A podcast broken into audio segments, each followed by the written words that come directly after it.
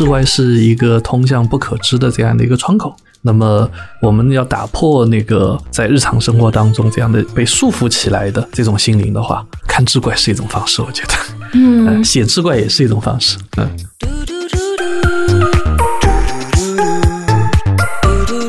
虚韵呢，就是说，我称之为一个。志怪的这个小说的原教旨主义者，他就觉得你听到多少就是多少，就不要加工。他对蒲松龄的质疑就是说，对对对，你把它写的这么热闹，好像你都看到了似的，对吧？那他说你这不诚实，对吧？他认为是属于野路子。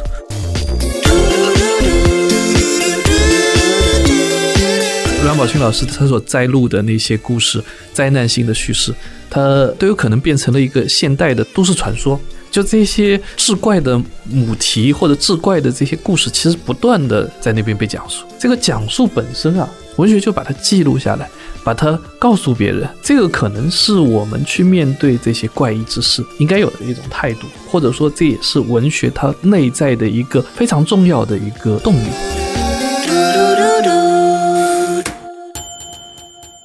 欢迎收听跳岛 FM。今天我们要跟大家聊一个很有意思的话题。当我们谈狐说鬼时，我们在说什么？中国志怪有着非常深厚的传统，当代有很多处理怪谈的方式，比如栾宝群的《闷尸谈鬼录》是偏文献整理的，有鬼君的《见鬼》是偏针砭时弊的，也有比较通俗好看的，像景逸的《纸上寻仙记》，也有新创作的当代怪谈，像是赵志明的《中国怪谈系列》。我们今天请来的两位嘉宾也是我们的返场嘉宾，对这个话题也很有。发言权，一位是作家朱发老师，大家好。朱发老师最近出版了《安南怪谈》，梳理的是古代安南的呃很奇怪的故事。另一位是作家赵松老师，大家好，赵松。赵松老师以前也写过《细听鬼唱诗》，是一部志怪小说的赏读作品。那我们可以从朱发老师最近出版《安南怪谈》开始说起吧。就《安南怪谈》呢，是上个月刚刚出版的，但实际上呢，可能是我算下来应该是有个八九年前写的。那么它是更早一点的时候，我我在那边整理越南的一些古代的、近代的用汉文所写的小说的一个成果，然后产生了这样的一个副产品，就是把其中的一些奇怪的故事，可能沾点鬼呀、神啊、妖啊、怪啊这样的一些故事呢，用更加。合乎我们对汉语文学的一种期待，呃，这样的一种方式进行一个重新的书写。但是呢，呃，由于它本来其实它的原文本是用汉文写的，那么这种汉文的语感可能跟我们当下的汉文以及古典时代的那个汉文有所区别，而本身就具有了一种怪诞的、怪异的。那种意味，我再把它进行一个翻写，可能跟赵松老师之前所处理的这种方式稍许有点差异。对对，我那个是属于还是一个编选性质，一个选集和评注。因为那个中国古代这个，我们都知道志怪是一个有很丰富的一个一个传统，还有很多很多的面相。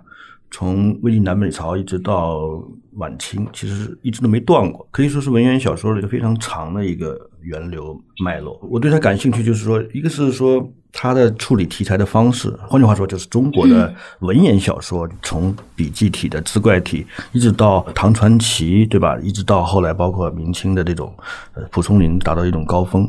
就他们的这种变化，还有延续性，就是跟这种传统的叙事之间的关系，这是我比较关注的。当然，另一点就是我还是比较关注的，就是关于。鬼故事啊，这种鬼狐啊、神仙妖怪啊，就这些东西，就是我是觉得，在我们这个宗教气息不是很浓郁的一个社会里，就中国社还是一个宗法社会嘛，就是儒家社会，不像西方那样，对，跟宗教有很密切的关系。尽管中国也有道教，也有佛教，但是总体来讲，还是一个非常世俗化的社会。那么在这里头，这种妖魔鬼怪的东西就会显得会是一个带有强烈的补充性的这么一个 领域，就它可以让人能够在一种就是说无关宗教的层面上去思考人和非人的世界，或者说人生死之外的世界，人死后的世界究竟是什么关系？很有意思。就是我这里头可能涉及到。呃，中国人究竟怎么看世界，对吧？中国人对于生死是怎么看的？对，有很大的想象空间。赵老师的是对于中国古代的志怪的盘点，还有一个赏析的过程。然后朱老师是讲到了是安南两方面有一个对应，一个是古代的中国，一个是古代的南方。看上去好像是有一点地理上的差异，但是也可以说整体上还是在一个同样的一个文化母体当中，就是它是用汉字所书写的。包括儒家文化，其实儒家文化往往与之并行的，就是外儒可能内道啊，就是其实还有一个民间信仰的鬼神信仰的万物有灵的这样的一套思想，在在这个中东亚地区整个的发生影响。赵老师刚才也讲到，就是中国古代的这种志怪传统，这个往前追溯的话，其实也就是接着那种荒芜的神话。啊，而这个这种神话的传统，到了大概魏晋南北朝的时候，就像像《搜神记》啊这样子的一些故事，那么它就转换成对这种怪异之事的一种记录。然后到了唐代，比如唐传奇是一部分，那那那就逐渐的偏向于重情和重人事的一方面。但是还有像酉阳杂俎这样的一种传统，对，那么他继续的在那边追求一种怪诞。前一阵子刚刚看一个白川静的这个写写中国神话的一本书，它里面就提到这样一种观点，就是讲中国这个国度，它的神话是枯萎了的，中古以下。到近古的时候，其实慢慢的就捐弃了上古的时候充满想象力的那样的一种追求怪异的怪诞的这种传统，越来越富有这种经验主义。从唐传奇开始到聊斋，对日本的这个怪谈，它可能也还是有影响的。但是他们可能还是会看重更早的，像《山海经》这样子的一些东西，所以他们会给《山海经》重新配图，对吧？然后就觉得这个这个大陆这边已经。呃，这个这个妖怪就渐渐的已经被被排斥了，而我们这里还有，所以日本禁古的那个那个妖怪学，我们可以看到就很发达。而在中国的古代的这个知识传统当中呢，你就会发现，它就确实被逐渐的边缘化，或者说它的这样的一个体系当中，就整个就不太有这种鬼怪的这样的一个位置。像中国的这个图书分类，我们我们讲到这个书，讲到这个文献，那么从中古开始一直到近代以前，一直讲究所谓的叫四部分类。经史子集，那么到清代的时候，也因此编了那么庞大的一套叫四库全书，不叫五库，也不叫三库，就是四库，就是指经史子集。我觉得其中的核心其实是子跟史，子部就容纳各种思想的、言论的、技术的、艺术的这样的一些东西，而史部呢是容纳各种事实的。然后这些两部容纳不下的东西。那些修辞上的、这个文学性的那些东西，就把它放在几部去了。然后呢，那再从这三部当中，由于儒家的这个意识形态，然后就各自抽出了一些，就变成了一个进步，就相当于我们现在的这个论坛那样子。这个把一部分的帖子置顶跟孔子有关的，所以史部当中的历史书里面的这个《春秋》啊啊这些东西就被。算作是经部，啊不再算作是史部了。那子部里面的《论语》啊、《孟子》啊这些书，也就从子部当中被抽抽调到经部里面去了。集部当中的《诗经》也是这样子。那我们会发现，就是这里面它有一个向上的意识形态性的因素在那边起作用。那个作用就是要讲规则的。这个六合之外是存而不论的。呃，子不语怪力乱神，那些怪诞的东西就不在他的那个所讨论的范围之内。其实我们所面对的这个鬼神啊，那些信仰，甚至这种信仰可能为中央政府们、为知识分子们要要反复批判是迷信的那些东西，那些东西就其实就是我们现在所说的那个怪谈啊、志怪啊那些东西，那些东西就很边缘化，因为它会动摇秩序嘛，对的，就是你会动摇一个价值观的核心，你就出现这个怪力乱神了，那个。这个世俗的这个道德伦理、皇权，对吧？这个这个儒家社会，是这个这些东西都会变成一个双轨制了，对吧？就但是事实上，在民间是实际上这种就是说怪力乱神的东西，在民间是有基础的。恰恰是所谓皇权不下乡，那个乡是乡土是是容纳所有这些怪的、奇的、鬼神的故事是最有土壤的地方。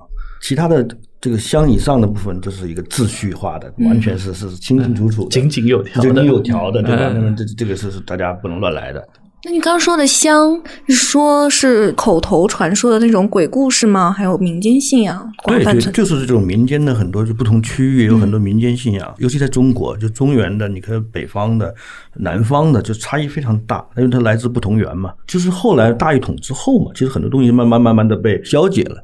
换句话说，大一统导致的就是就是说差异性就是变得模糊，在整个现实社会城市化之后，呃，包括现在农村，其实城市因素越来越明显之后，就那些东西慢慢都慢慢都消解。嗯，对，刚才赵老师说到一个变化，就是说人和非人之间。朱老师的书里面其实也有这样的故事，就是没有头也能活的。这其实也是体现出非常丰沛的想象力的。不知道两位是怎么看？如果说怪谈，它是处理生死之间，或者说人和非人的状态之间的变化的。那种故事，其实他不认为说肉身是一个需要完整无缺的一个载体，就是对于肉身和和灵魂的这种关系，其实是是我我觉得有很多这方面的想象是要超越这种肉身的束缚。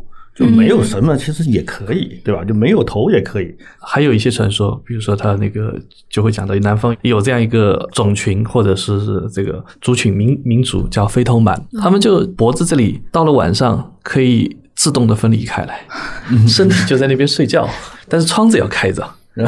为什么要飞头是吗？因为哎，飞头蛮，这个这个头就扑扑棱棱、扑扑棱棱的，估计就是。耳朵在那边像两个小翅膀一样 扇着出去玩去了，然后估计身体还做梦，对吧？早上呢，太阳快升起来的时候，那个就就回来了。那么这种对身体的一种其实更自由的想象，它不是我们的那个日常的经验所能束缚的，或者说受到经验的这样的一种限制的。这个里面，其实我觉得想象当中对自由的追求。以及对永恒的那样的一种向往，这个可能都是这些鬼怪故事它背后的一种比较坚实的那样的一个意识基础。对你人对于生死的最大理解的载体就是肉身嘛，对吧？肉身有死，所以说这个死亡就会变得比较可怕。那如果你原来可以还有可以摆脱肉身的东西，这个灵魂或者精气神，对吧？那当然这个死亡本身就变得不那么可怕。对。另外就是说，还有一点也确实是，我就说，嗯，这种想象本身它有一个前提，就是说，我们对世界的认知是有限的。无论我们怎么命名或者无法命名，那么确实有会有一些非常特殊的体验或者说时刻。能让你意识到，并不是日常时刻给你的所有的一切中规中矩，一切都是安然无恙的，对吧？还有很多次用语言无法形容，甚至是我无法描述给你我的一种某种经验，比如说梦境，比如发疯，对吧？人的这种幻觉啊，对，其实里面还有所谓的不可知论，对。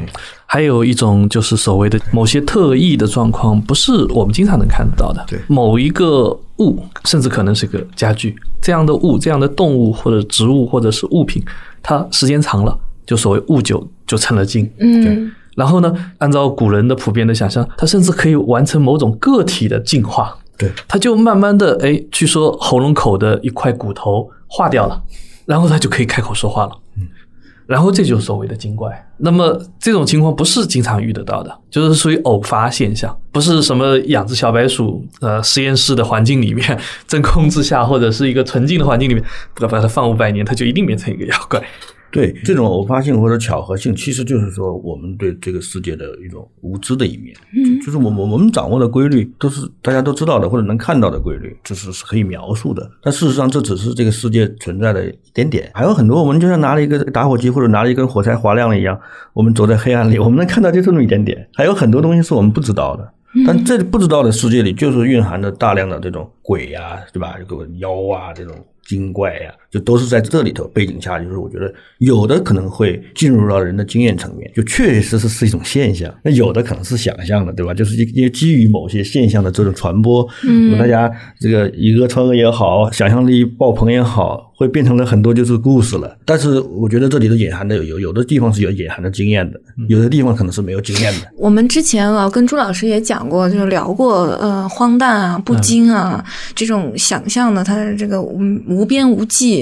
那在你自己的作品里，你觉得这个是怎么样的体现出来的？呃，我觉得这个可能还是怎么样处理一个日常经验之外的那些东西。我们的书写可能是在对它进行某种尝试，去把它有序化，按照文字的这种方式，但它背后还是一个混沌的东西。啊，这种混沌的东西一直以来就有人想要把它进行某种用理性的这种东西去去束缚它，或者是去分门别类啊。比如说，我们经常就可以看到妖和精、怪。鬼，我们怎么把它区分开来？呃，我个人的看法就是这方面其实是没有必要区分的。你去看《西游记》里面，他对这些这些东西的使用就非常的自由。上面刚刚说二小妖说什么什么，下面然后就是那个两个小怪怎么样子了？它实际上是在某种意义上的这种同义词。这种同义词其实就是我们为了表述的方便。嗯，因为你之前说了不精嘛，就说你的书写要一定要注重的是一个不精的态度，否则就是跟你要整理的这些故事的精神就是相悖的。对，就是在中国的这样的一个知识体系当中，就是按照刚才说的那个四步分类，它是有一个往上把它要提升出来，要服务于一个意识形态、服务于秩序的这样的一种做法。那么志怪呢，在我看来，它其实是想在往下，把它回复到某种混乱的状态当中去。这个跟金的方向正好是相反的。对，所以，嗯，哎，我们也会在历史当中去讨论这些志怪。那这些志怪，你你就会发现它是什么呢？它就是所谓的一些野史，不是正史。正史是要要讲究这个秩序的，甚至这个阐释权也是要归乎于那些正儿八经的儒知识分子的。但是野史就不然。他就可以把一个东西讲得很荒诞，哎，皇帝突然暴毙，他脑袋被人摘走了啊，所以它埋下去的是一个金头。这考古发现可能不能支持这样子的东西，但是民间就可能就会这样子。那么在。这个《山海经》这样的东西，后来就被拉到子部去了。它本来可能是属于教经，但是它其实是不符合经的这种精神的。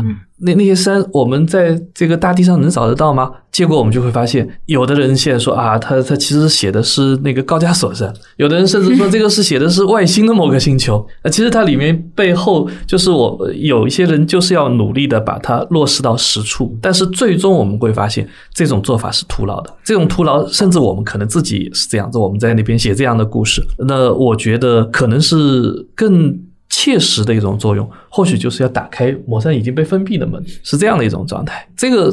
开启的方式就是它不是合乎于既有的这种规范的、既有的那样的一些成熟的这个文学经验的，这个就是我我大概就理解那个所谓的不经之谈，把它跟这个志怪之间的这样一种关联，包括像《山海经》这样的东西，后来晚近就是这些年开始有这种就是说类似于就地质考古，把地质学发现的一些推断，还有跟。考古的发现，那么进行结合，是可以做出一些解释。这个我们对于更遥远的时代，比如说一万年前，就会发现，就是有人就是曾经做过这样一种尝试吧，这种推测，就是他认为按照那个地质学，那么一一万多年前，就是说大概就大理冰川期的晚期，就是当时的这个东海、渤海、黄海。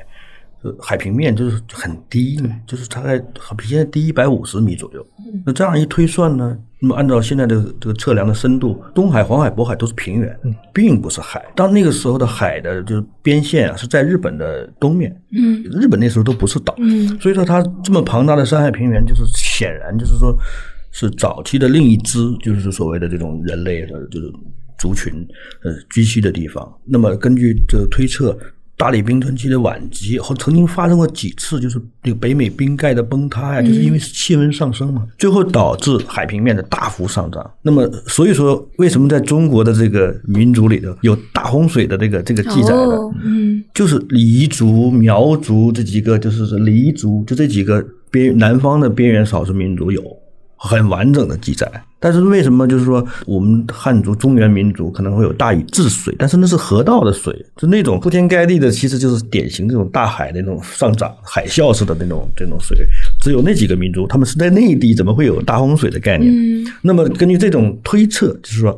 就认为，其实所谓的我们当时的什么黄帝战蚩尤啊这种之战，这个其实是来自于山海平原，就是黄海、渤海这这一边的东海的这这那些族群，因为这海水上涨、海面上涨，他们就往内地撤，哦，结果就跟内地的人就就发生了剧烈的冲突，他们打败了，被流放了南方。就是后来的苗族、彝族什么都是这些人，所以他们保持的完整的这个传说的那种东西。这这也是推测啊，就是但是最后你会发现，只有在这样的一个推测情况下，你会发现有一些所谓的《山海经》里的很多东西，它恰恰又不是一个虚构的东西。对，这个是一个另外一个说法，就是把神话当成历史看。对它，它有它的可能性，对吧？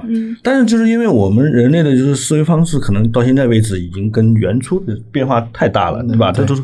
就或者说，我们很难想象一万年前，对吧？比如说像中国有易经，那易经是谁发明的，对吧？这种思维方式，你今天是是很难想象的的一种，对吧？因为思维方式，就我们今天人思维方式过于知识化的一个思维，就是我们总是在查考，对吧？就有有我要知道什么了，然后组织起来进行分析推导，是这样一个思维。但是你可能一万年前的人，或者是几千年前的人，是不是这么想的？春秋人也不会这么想。就这里头是留有一个很大的一个一个差异度在里边，对世界的认知，嗯，更理性的还是转向了非理性的，这里边就是说有很多不确定性。我觉得，就包括我说我们去谈论你鬼神这把这个妖怪这个东西，就是它是它是在一个很漫长的过程中，人的不断的去做出一种调整、嗯想象，或者说试图消除那些过于清晰的界限。因为你看，我们说是“鬼”字这个字，就是你去看金文、看甲骨文。它就是一个大头，下面是一个人。按照那个《说文解字》的解说，龟就是龟嘛，对吧？就是就人死了，对吧？你就是就变成鬼了嘛。尘归尘，土归土，人人最后又回到尘土，就变成鬼了嘛。就当然也有人去解释说，这个鬼字是更像一个戴个面具的一个人，对吧？就是好像这 就是变成另一种另一种存在。所以这里边其实是能看得出来，它最初并不是一个像后来这样的一个赋予它一个很明确的一个一种。状态的一个词，对吧？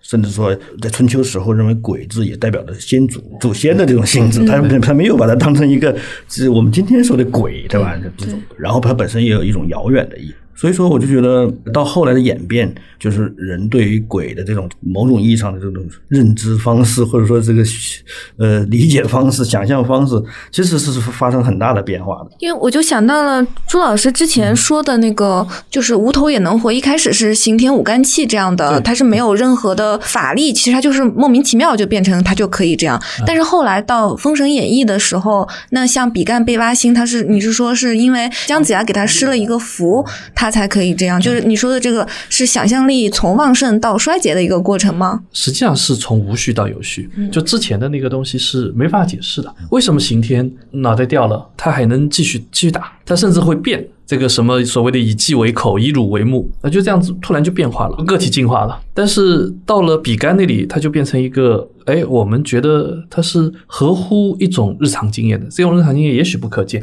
我没见过像姜子牙这样的法师，但我们会觉得，哦，这这这是可以理解的。就有一道符在那边起作用了，它于是我们的内心就安宁了，对，不会觉得像哎，突然那那边跑过来一个没没有头的人，我们就觉得这个太怪异了。刚才那个赵老师说的这个呃，这种思维方式的这种变化里面，可能也就有着刚才我一开始所说到的日本学者他们所提出来的，就是中国人越来越务实，但是也有一些思维呢，我觉得其实可能也一以贯之的，这里面似乎有一点矛盾啊，但是我觉得这种矛盾可能恰恰。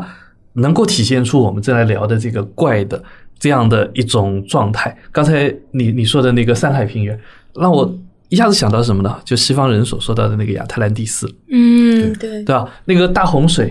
那圣经里面也有，嗯，就是这个几乎就是一个全世界很多种族都有的一个现象。你会发现它有一种特异的，这里跟这里跟此在跟这批人有关的这样一种经验，甚至某一个人有关的经验。但是呢，又有一种，哎，我也有类似的这种感觉啊，他也有，或者我听说过的也有。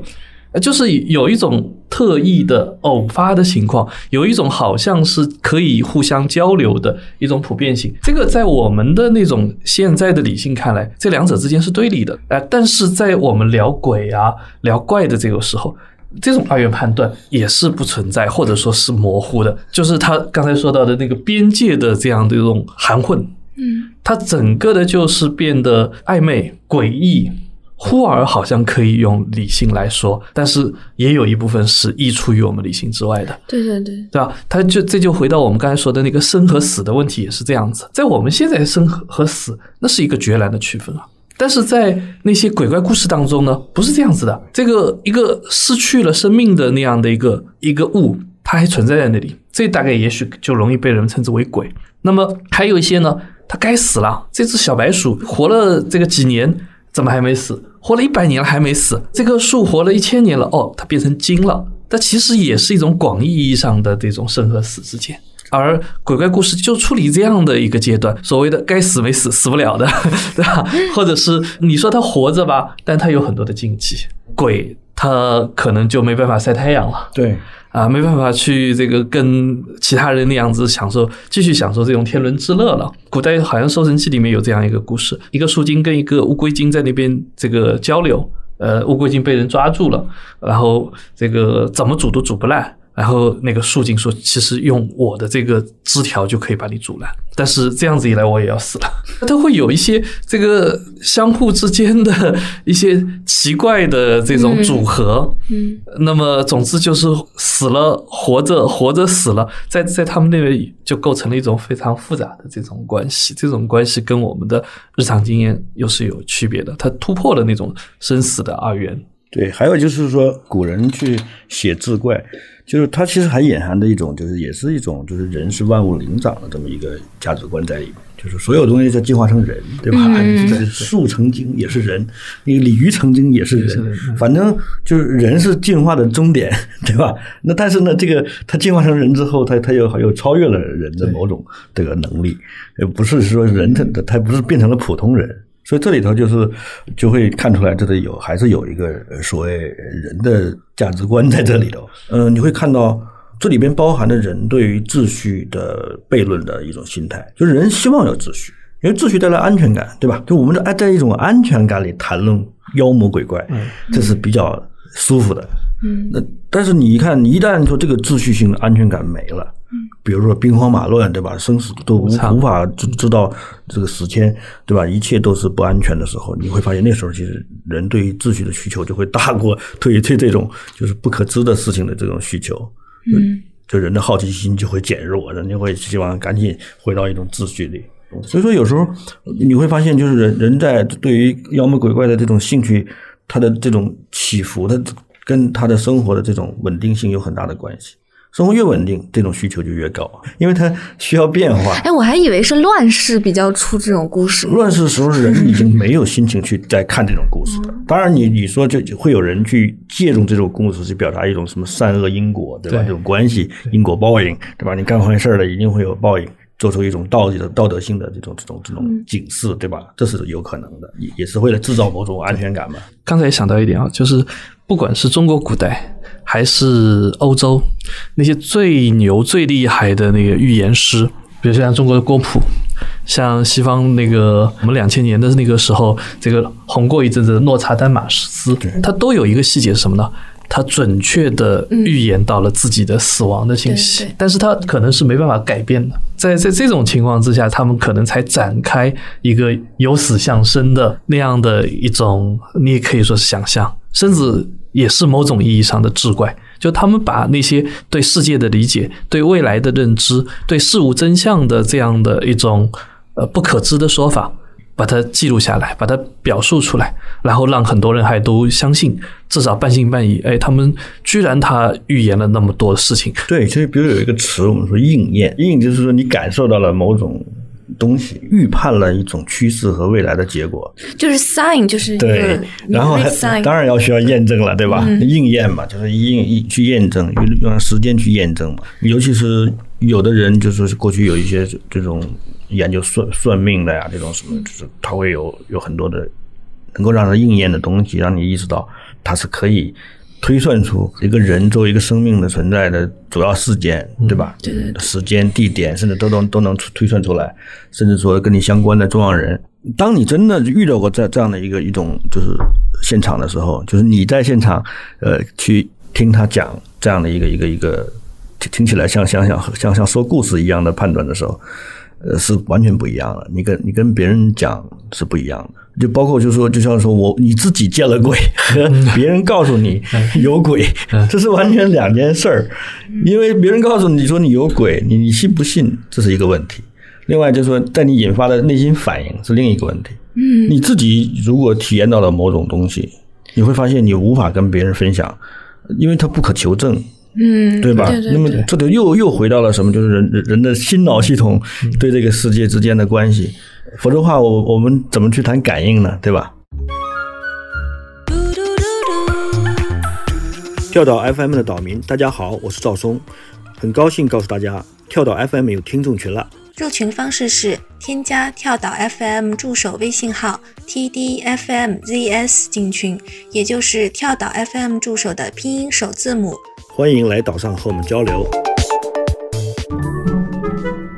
就是刚才说到信息嘛，你如果说鬼是一个有有能量的信息，那对。就是还可以就说到它怎么会影响到我们，就有一个话题就是通灵的事情，对通灵的世界对，可能确实是在一个正常的所谓人人的世界，它确实是有一个外延和和界限的，就是只是说跟随着你的肉身的生命的的能量，就像一个光一样，一个灯光一样，它是它是有界限的，对吧？那到了最边缘就是黑暗嘛。我们对这世界的认知也其实也是这样的。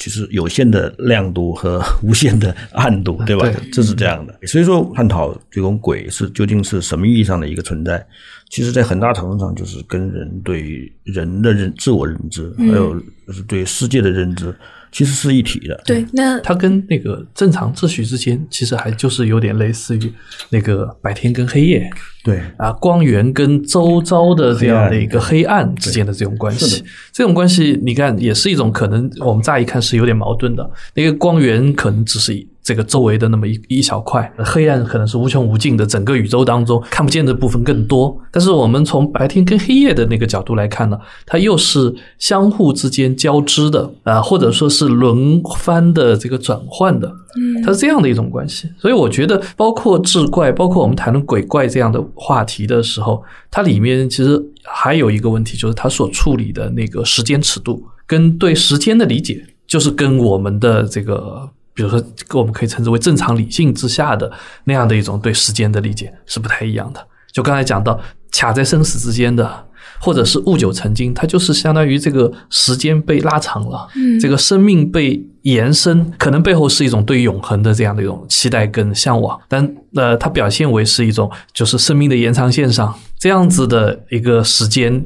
在那边起到着跟我们的日常经验相冲突的，或者说是并不太一样的那种东西。嗯有一次就正好很巧，呃那个去越南参加一次学术会议，他的主办者呢是一个人类学家，他就把各个国家的学者招过去了，然后读论文。这个看上去就就很像一个正常的那样一个学术会议啊，呃但接下来就不是了。他还有一大帮人，那些人在越南的各地赶过来的，他们的身份不是研究者。而是这个所谓民间场域，我们用学术话语来说，就民间场域当中这些民俗行为的，其实就是鬼神祭祀当中的这样的一些专业人士。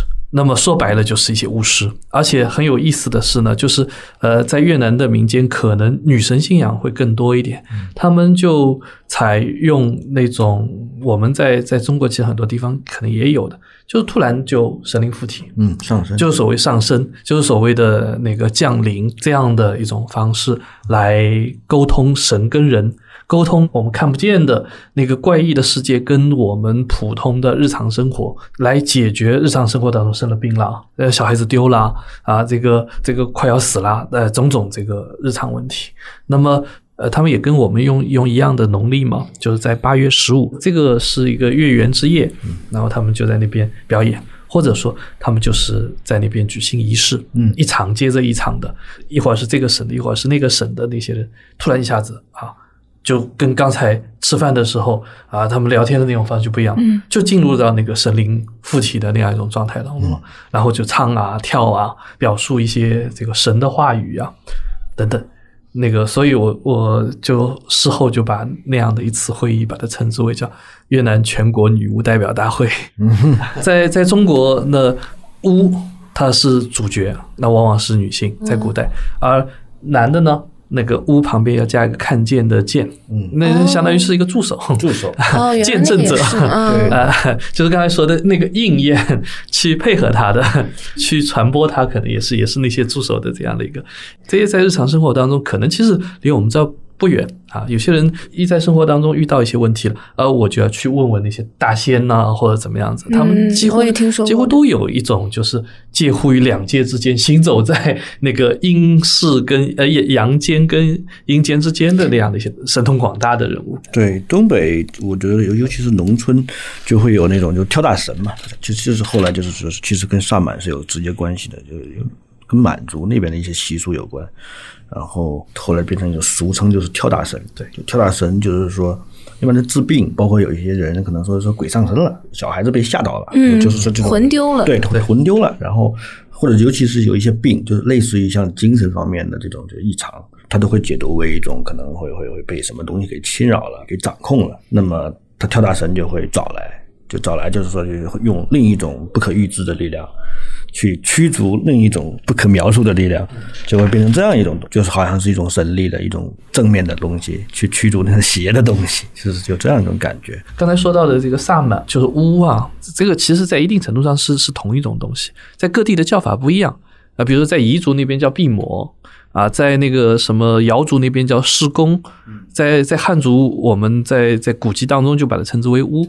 但在民间可能就叫童子啊，北方在那个从东北一直到蒙古啊那些草原上就把它称之为萨满。现在萨满就是一个全世界的这样的一个对这种这样的一种现象、这样的一种文化事项和就专业的那些人员的一个一个通称。对，嗯它里面的那种经验确实可以沟通起来。对嗯，比如说你在半梦半醒之间，你看到的那个世界到底是不是真的？就我自己有这个体验，我就有时候觉得是真的，有时候我又觉得有点怀疑。对，就是这里头就涉及到一个就我的问题。当我们说我的时候，就究竟是什么样的一个存在？我是谁？对我是谁？比如说，我是一个完全的体验者、全知的体验者，还是一个局部的？某种意义上讲，就是你是一个参与者，对吧？比如你的肉身、你的灵魂，或者说你的心、你的大脑，就所有这边混在一起的时候。那当你说你做梦，你说我做了个梦，这个时候你说你是一个体验者，全然的体验者，还是一个局部的体验者，就很难说。因为什么呢？当我们谈论这个时候，你必须在你的记忆中进行分析。嗯，而记忆本身就是其实是不可靠的，对吧？有很多错觉我我。是觉得啊，就是那个我们就一般都会说我们是用眼睛看，对但是那个时候你的眼睛是闭着的，对对但我仍然可以看见房间，对这个就很恐怖了。那到底是通过什么在看？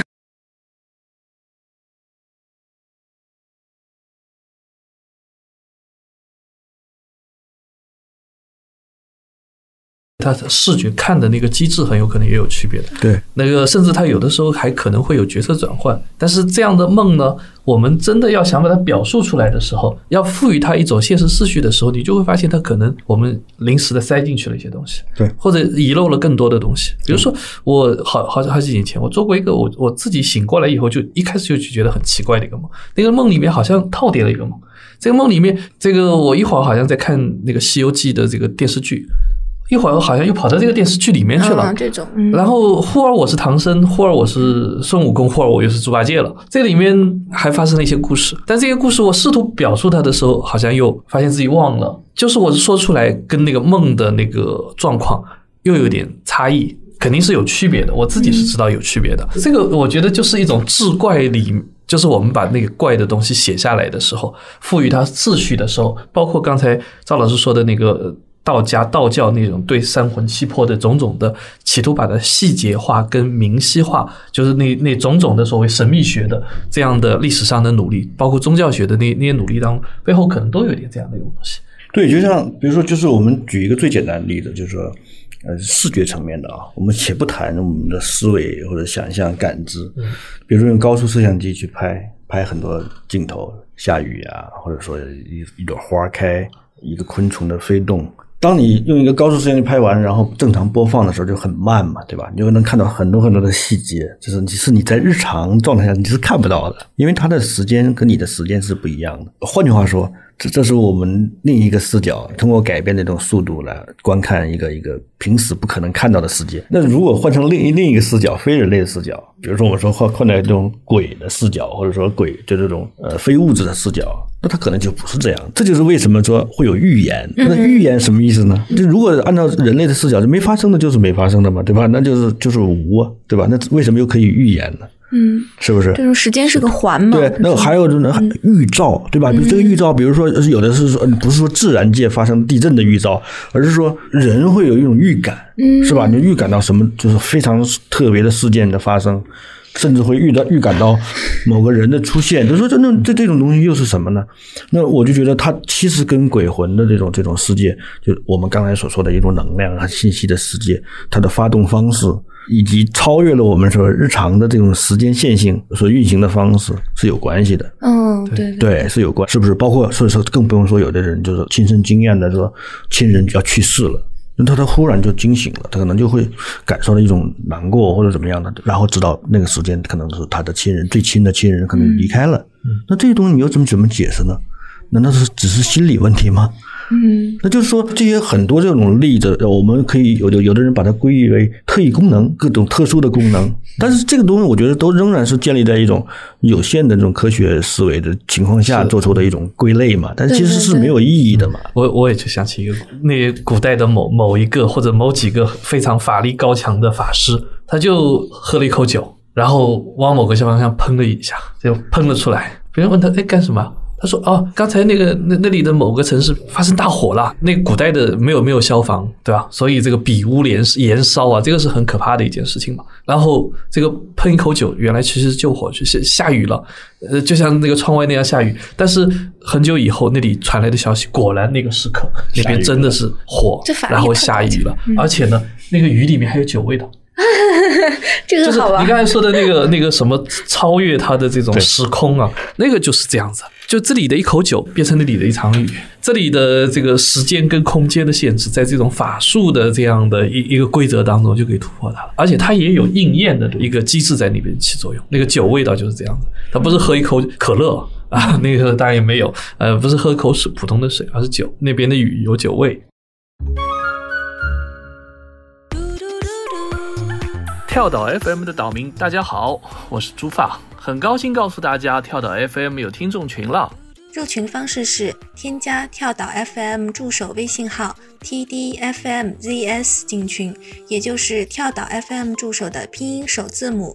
欢迎来岛上和我们交流。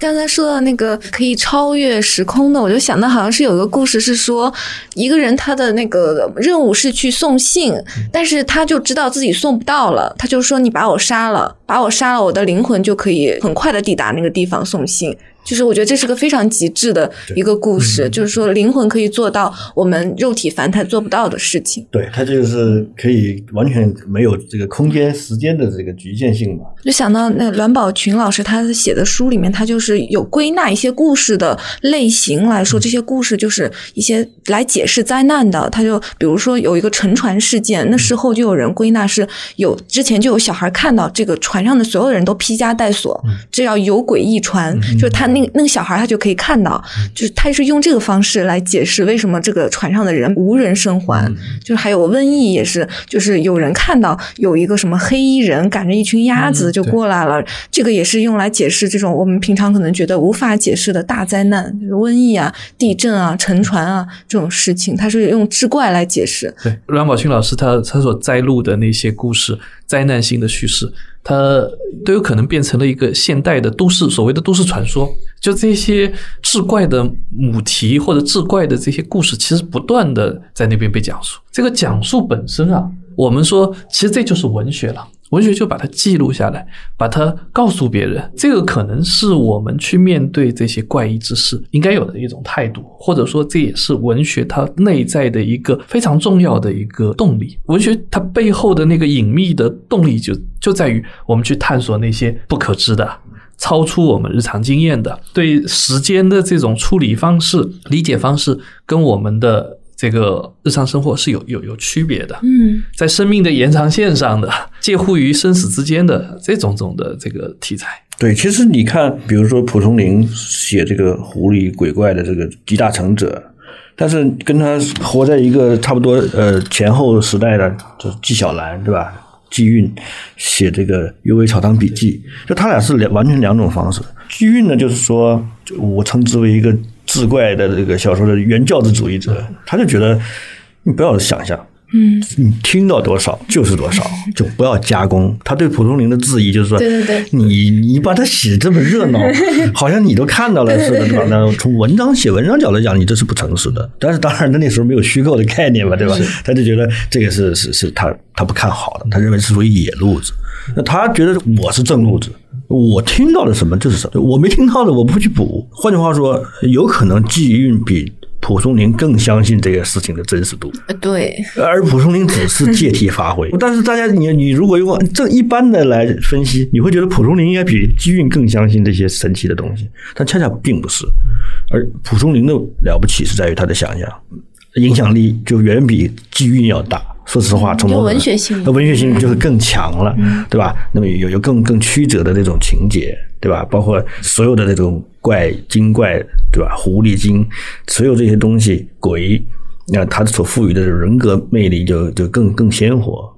对，这对。这里面可能跟纪纪云、纪晓岚，他还有一个身份，他是一个学者。对啊学者。他是那个《四库全书》的这套书的一个总传的这样的一个官员跟他的这样的一种态度其实也有关系的。对。就是他的这个做法有点类似于像所谓的叫“纯而不论”，嗯，但“纯而不论”在在可能更早的或者说更典型的儒家那边，就是我不去说他们了，嗯，不可知的那我就不讲。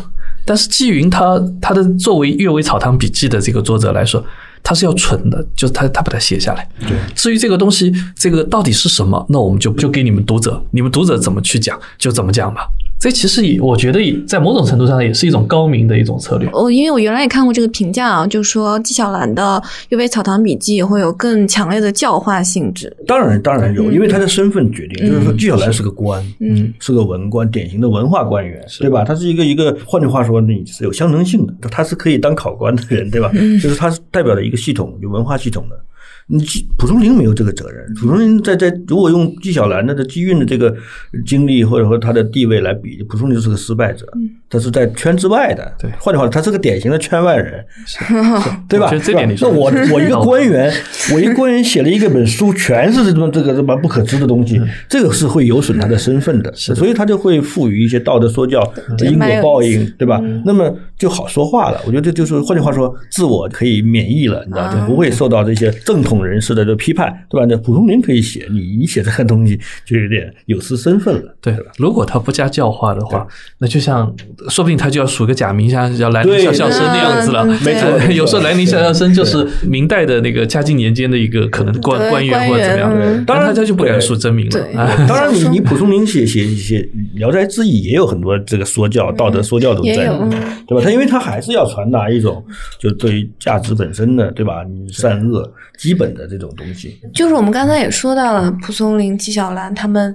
对于呃志怪还有他们经验的这种书写，那其实就是就是回到我们当代，就是当代就两位老师有没有在自己的生活经验里面有这种讲志怪，就是奇怪故事的这种经历？比如说你在饭局上啊，对，尤其尤其是一些这个在很放松的环境下，就比如说那个我们在美术馆的时候也会有遇到这种情况，大家晚上就是美术馆有可能是一个演出的项目，有很多群众的会员会加入业余演员，对吧？来来来练，就练得很晚，练到九点多了，然后抬头呢看到，哎，上面那个回廊走廊，两个女孩在那。看着下面说话，就在就在聊天一样的呢，反正大家就以为是是可能我们的员工，就没当回事儿。后来等我们的员工来了，就是说你你们刚才有两个还没走呢，下班两个人，说没有没有人没有没有人在加班啊，就是我们这都都就就这几个人了。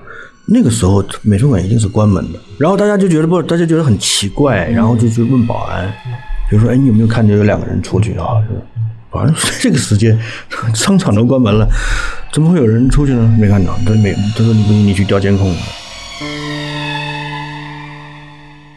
但是确实就是大家看到，但就是这种事情，就是说你非得把它列为一种，就是说是故意杜撰出来的故事，就是我觉得是不不太可能的，你知道吗？